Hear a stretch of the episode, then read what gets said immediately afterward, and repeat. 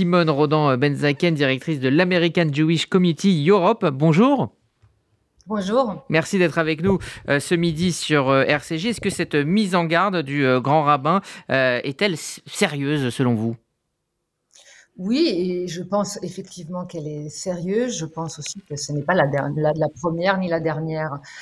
effectivement, lui, il a décidé dès le mois de juillet de quitter la Russie. Il faut savoir que le rabbin Goldschmidt est en, était en Russie depuis plus de 30 ans. Il est né en en Suisse.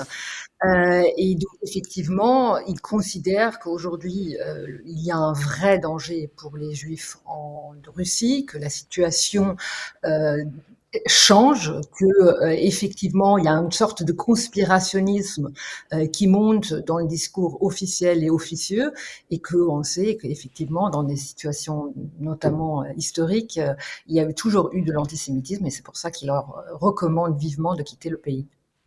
Euh, Vladimir Poutine euh, est réputé proche hein, de la communauté juive. Il l'a dit lui-même à plusieurs reprises. Plusieurs de ses conseillers seraient juifs. Il a effectué des visites en Israël. Est-ce que d'abord ces informations sont avérées selon vous? Et est-ce que c'est pas un peu contradictoire avec ce que nous dit l'ancien grand rabbin de Moscou?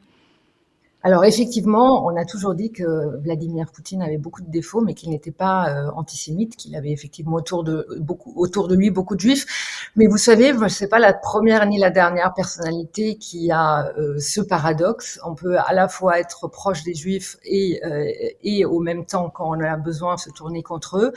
et c'est aujourd'hui clairement le cas. La réalité aussi, c'est que si on regarde même dans le passé, même si effectivement les juifs ont pu avoir une depuis la chute du, mur euh, et ensuite euh, euh, le, règne de, Vladimir Poutine ont pu exercer la, religion juive, ont pu avoir une vie juive là-bas. La réalité est au même temps qu'il a financé des partis extrémistes ou populistes partout dans le monde.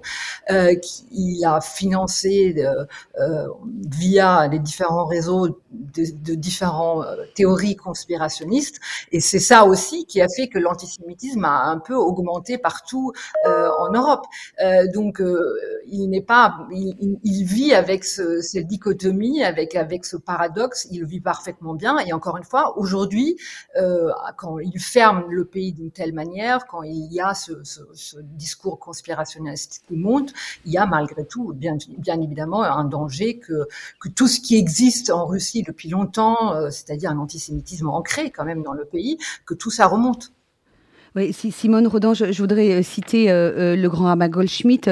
Il nous dit qu'à chaque fois que le système politique a été en danger en Russie, on a vu le gouvernement essayer de rediriger la colère et le mécontentement des masses vers la communauté juive. Il cite notamment la situation sous les tsars, donc on pense bien évidemment au pogrom. De quelle nature, selon vous, est la menace aujourd'hui?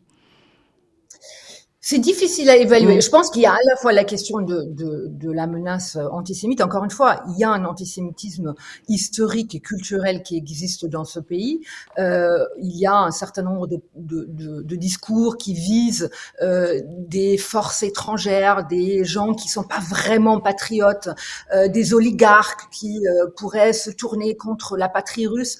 Euh, et donc, euh, tout ceci est là. Après, est-ce qu'il y aura des programmes Il faut savoir que le mot pogrom euh, mm. est un mot russe. Hein. Euh, est-ce qu'il y aura des pogroms Est-ce qu'il y aura vraiment des exactions contre les juifs On ne sait pas. Mais en tout cas, ce qui est assez, certain, c'est que la situation est inconfortable. Euh, il faut aussi savoir qu'il y a plus de juifs qui ont quitté la Russie euh, que de juifs qui ont quitté l'Ukraine. Presque trois fois plus de juifs qui ont quitté la Russie que de juifs qui ont quitté l'Ukraine. Et pourtant, on ne peut pas dire que la situation en, Ukraine pourrait être est, agréable pour euh, les Ukrainiens, y compris pour les Ukrainiens juifs. Est-ce que cela euh, explique la, fermeture hein, de l'agence juive il y a quelques mois à, Moscou, Simone Rodan-Benzaken oui, bien sûr, c'est des, menaces qui, bien évidemment, qui en jouent beaucoup. C'est-à-dire, aujourd'hui, pour pouvoir quitter la Russie, c'est presque impossible. Euh, les vols pour Tel Aviv ont augmenté de deux à trois fois ce qui est ce qui est normalement le cas. donc oui, bien sûr, c'est aussi cette menace qui constamment est utilisée. il y a aussi, il faut le savoir, une dizaine de rabbins qui ont été expulsés du pays. Il y a des, dans les discours officiels de différentes personnalités russes qui ont dit que, par exemple, Chabad serait un mouvement dangereux pour le pays. Voilà, il y a un, un certain discours qui, qui, qui monte et qui, bien évidemment, avec les gens avec qui nous on, on parle et des amis qu'on a encore sur place, inquiète énormément la communauté juive. Est-ce que euh, du côté des grandes organisations euh, juives euh, internationales dont, dont l'AJC, est-ce qu'une réflexion est en cours pour préparer justement cet éventuel départ en masse de ces dizaines de milliers de juifs qui restent encore en Russie? Oui, alors après, il y a des choses qu'on dira et d'autres mmh. choses qu'on dira, dira pas, mais bien sûr, des réflexions existent à tous les niveaux dans les organisations juives, et y compris en Israël. Merci Simone Rodan-Benzaken. Euh, je rappelle que vous êtes la directrice de l'AGC euh, Europe. Merci d'avoir pris le temps euh, de nous répondre et de nous éclairer donc, sur la situation des Juifs de Russie.